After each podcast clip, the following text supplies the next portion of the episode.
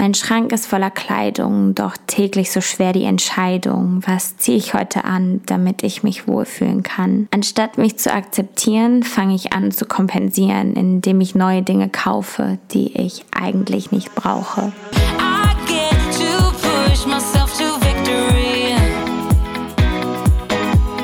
Relationship, der Podcast zum Buch mit Diana zu Löwen. Diese Podcast-Folge enthält bezahlte Werbung. Dieses Gedicht habe ich vor ungefähr zwei Monaten geschrieben, als ich mir einen Jumpsuit gekauft habe, den ich einfach nur geshoppt habe, weil ich mich nicht wohl gefühlt habe. Ich habe mich an diesem Tag richtig unwohl in meiner Haut gefühlt und ich dachte, alles in meinem Kleiderschrank steht mir nicht und passt nicht zu mir. Und dann wollte ich das irgendwie kompensieren durch ein neues Kleidungsstück. Und ich glaube, so geht es vielen von uns und das ist etwas, was man ändern kann und wo man auch sein Konsumverhalten reflektieren sollte. Denn es geht bei Relationship heute um die Beziehung zu uns und der Umwelt und ich möchte einige von euren Fragen beantworten und auch noch ein paar andere Dinge ansprechen, die mir einfach auf dem Herzen liegen. Werbung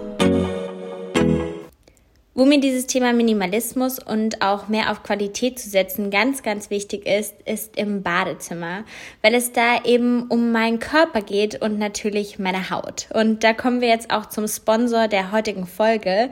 Das ist nämlich Kneipp und das ist eine Marke, mit der ich einfach so viele positive Erinnerungen aus meiner Kindheit verbinde. Deswegen bin ich richtig stolz und auch dankbar, dass ich für die heutige Folge mit Kneipp zusammenarbeiten kann denn sie haben auch etwas ganz Tolles und Innovatives rausgebracht. Ein Produkt, was sogar ein Preisträger ist. Und zwar hat die Verpackung der Kneipp Lippenpflege den German Design Award 2020 gewonnen. Und ich möchte dir jetzt mal so ein bisschen mehr darüber erzählen, was daran eigentlich so besonders ist. Ich habe das Produkt nämlich nicht nur gerade auf meinen Lippen, sondern auch hier vor mir. Und es sieht wirklich richtig cool aus. Es hat einen Paperblend-Deckel und die Verpackung ist noch aus Kork und aus Graspapier.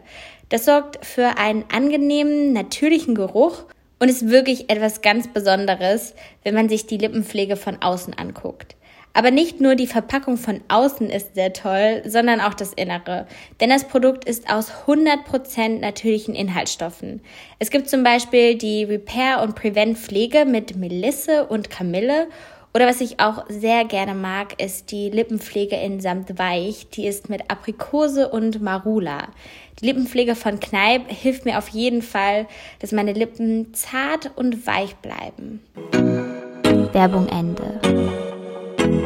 Und wenn ich in die Drogerie zum Beispiel gehe, dann mache ich das auch nicht alleine, sondern zusammen mit der App CodeCheck. Ich scanne dann immer den Barcode von Produkten und da kann man auch immer noch mal überprüfen, was ist da denn eigentlich drin und findet man das jetzt gut oder nicht. Und so oft sind ja auch manche Produkte so ein bisschen eine Mogelpackung oder sie scheinen grüner, nachhaltiger, als sie eigentlich sind. Und da kann man das immer ganz gut mit überprüfen.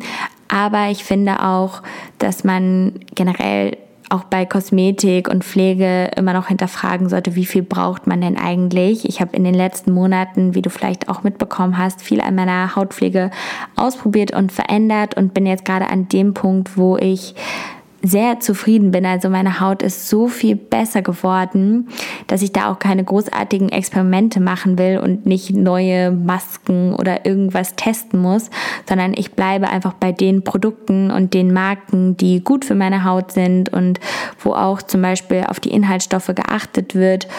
Und dabei belasse ich es. Da muss man dann gar nicht so viel austesten und neu kaufen. Aber ich muss gestehen, ich bin ja, wie gesagt, auch nicht perfekt und manchmal habe ich schon das Bedürfnis, irgendwie auch shoppen zu gehen oder einfach mal so ein bisschen in die Stadt zu gehen und zu bummeln. Gerade hier in Berlin, ich wohne wirklich sehr zentral und da sind schon viele Verführungen fast vor meiner Haustür.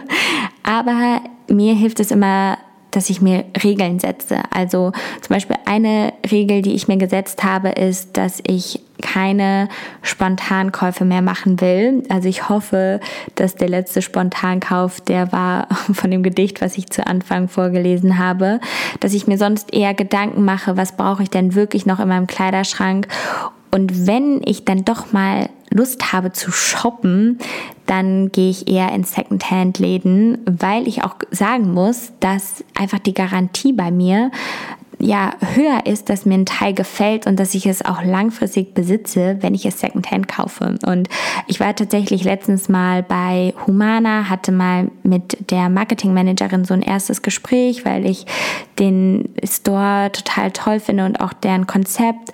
Und da lag zum Beispiel auch so ein Flyer rum, wo drauf stand, dass Leute wirklich Kleidung, die sie Secondhand kaufen, mit einer höheren Wahrscheinlichkeit mehrmals tragen und Dinge, die man man neu kauft, das sind oftmals auch so Teile, die man nur einmal trägt und dann wieder weitergibt oder wegwirft. Und ja, gerade diese ganze Fast Fashion Thematik finde ich einfach überhaupt nicht mehr attraktiv, wenn alle zwei Wochen ja die ganzen Läden ihre Kollektionen ändern und versuche das wirklich zu vermeiden. Klar, wie gesagt, manchmal werde ich da auch noch schwach, aber dann liegt es wirklich auch einfach an meinem Selbstbewusstsein. Also weil ich mich einfach manchmal nicht wohl in meiner Haut fühle und immer denke, ein neues Kleidungsstück hilft. Aber eigentlich muss man da an sich arbeiten und muss das auch für sich erkennen, dass man nicht ein besserer Mensch ist, wenn man ein neueres Kleidungsstück hat. Und halt das auch für Marken. Also Markenkleidung macht einen nicht zu einem besseren Menschen, sondern es kommt einfach auf die inneren Werte an und auch wie man, finde ich, immer Dinge nach außen trägt, wie man das Ganze repräsentiert. Ich habe auch gerade hier in Berlin so viele Freunde, die nur Secondhand kaufen und ich liebe einfach deren Stil, weil ich das so außergewöhnlich und besonders finde im Vergleich zu Leuten, die vielleicht jetzt so ein Pulli haben, wo ein Balenciaga-Logo oder so drauf ist. Das ist irgendwie so ein bisschen vielleicht auch einfach gedacht. Nachhaltigkeit spielt aber ja auch in der Ernährung eine große Rolle. Und da kommt jetzt ein Punkt, wo ich zum Beispiel wirklich noch dran arbeiten will. Ich würde so gerne vegan leben, aber es gibt einfach so ein, zwei Produkte, wo mir das noch schwer fällt. Und ich muss gestehen, ähm, dass ich diese Woche schon sehr gut dabei war oder bin, weil ich ja, viele vegane Alternativen jetzt nochmal getestet habe, auch im Zuge einer Kooperation. Aber da habe ich dann auch nochmal für mich gesagt, okay, Diana, du schaffst das, du kannst auch mal auf dieses eine Milchprodukt, zum Beispiel, ich muss gestehen, ich mag einfach Quark. Ich liebe einfach Quark und der ist natürlich nicht vegan. Aber diese Woche habe ich bis jetzt sehr gut darauf verzichtet. Ich habe dann einfach von anderen Marken Alternativen gekauft und ich glaube, das ist dann auch so eine Gewöhnungssache. Wenn man dann zwei Monate mal ohne Quark gelebt hat, dann wird man das wahrscheinlich auch länger durchziehen können. Und ich hoffe wirklich, dass ich das schaffe. Und was auch irgendwie eine ganz dumme Angewohnheit ist, ich mag manchmal ganz gerne so Cappuccino oder so ähm, Kaffeeprodukte, die so ein bisschen kakaoig sind. Und die trinke ich halt gerade jetzt zur kalten Jahreszeit voll gerne. Und die sind immer mit Molke-Extrakt oder Pulver. Und das ist wirklich etwas, das will ich mir so abgewöhnen, aber da werde ich halt noch manchmal schwach. Und sonst würde ich sagen, funktioniert es aber auch echt gut, gerade bei Fleisch oder bei anderen Sachen, dass ich da nichts vermisse. Und ja, das ist wirklich so ein Ziel, an dem ich noch mehr arbeiten will, dass ich es schaffe, wirklich vegan zu leben oder zumindest, wenn ich zu Hause bin, mich da komplett vegan zu ernähren.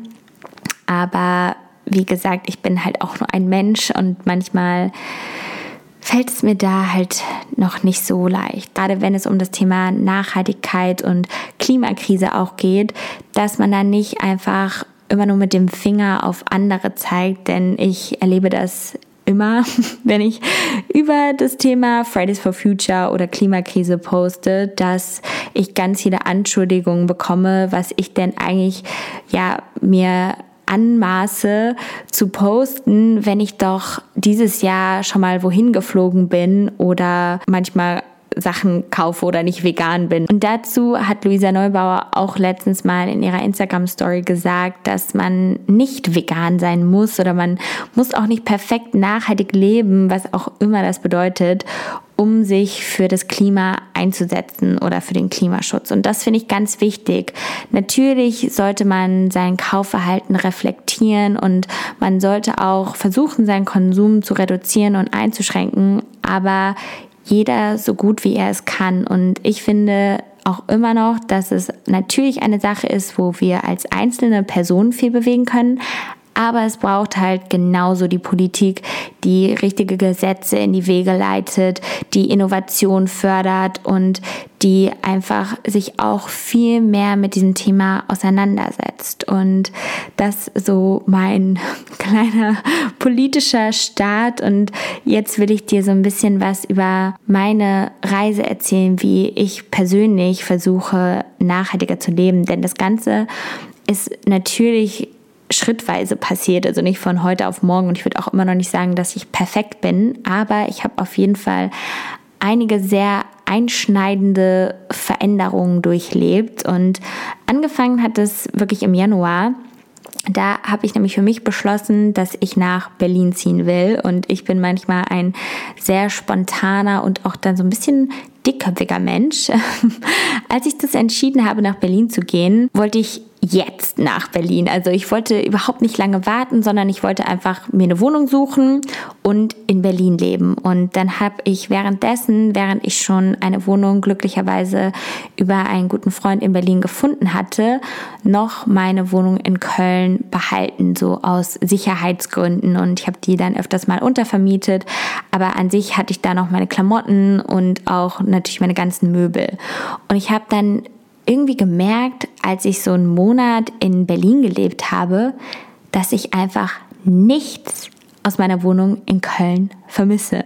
Und ihr müsst wissen, meine Wohnung in Köln war sehr groß, vor allem für so einen kleinen Menschen. Ich meine, meine Wohnung ist natürlich auch mein Büro, aber ich hatte einfach 120 Quadratmeter und sehr viele Möbelstücke und auch sehr viele Kleidungsstücke und ich habe nichts davon vermisst, so dass ich dann wirklich auch für mich entschieden habe, was zu verändern und vor allem meinen Konsum, aber auch meinen Besitz zu reduzieren, weil mir das einfach gut tut, weil das für mich irgendwie auch ein Zeichen von Freiheit ist, wenn ich gar nicht so viele Sachen habe. Und ja, dann habe ich wirklich all meine Möbel verkauft oder gespendet und bei meiner Kleidung das gleiche getan. Ein Teil ist noch bei meinen Eltern und mein geliebter Thermomix, den hat gerade Lea, die ja mit mir arbeitet, aber mit der ich auch sehr gut befreundet bin. Und mein Fernseher sowie meine Kaffeemaschine, das haben dann auch meine Eltern bekommen.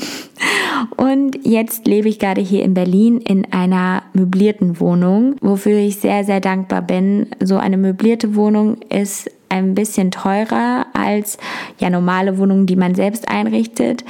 Aber mir gibt es gerade sehr viel Freiheit und ich kann mich auch noch mal so ein bisschen ausprobieren, wie groß denn eigentlich meine zukünftige Wohnung sein soll. Und ich meine, wir sind noch immer mitten in einer Pandemie. Irgendwie ist gerade alles so unsicher, dass ich diese Flexibilität mehr schätze als jetzt so ein festes, sicheres Zuhause in Berlin. Und das gefällt mir wirklich gut. Ich habe meinen Kleiderschrank sehr stark reduziert. Also ich würde behaupten, mein ganzer Besitz gerade hier in Berlin passt in ein bis zwei Koffer. Und darauf bin ich sehr stolz, dass ich auch nicht mehr so viel ansammle und auch immer mehr weiß, gerade auch wenn es um Kleidung geht, was mir steht, was mir gefällt und was ich halt auch nicht brauche. Früher, habe ich so viele Trendteile immer geschaut, weil ich dachte, ich bin ja irgendwie Influencerin, die sich auch mit Mode befasst, deswegen muss ich da aktuell sein. Aber ich habe irgendwann gemerkt, dass ich halt immer die gleichen Sachen trage und dass ich mich auch in so vielen Sachen nicht wohlfühle und warum soll ich die da noch besitzen? Also da gibt es auch verschiedene Websites, wo man sich mal informieren kann, gerade auch welcher Farbtyp man ist. Ähm, das ist immer so ein bisschen angepasst, zum Beispiel an der Haar, Haut und auch Augenfarbe würde ich sagen, dass man da einfach sucht, welche Farbe ergänzt einen.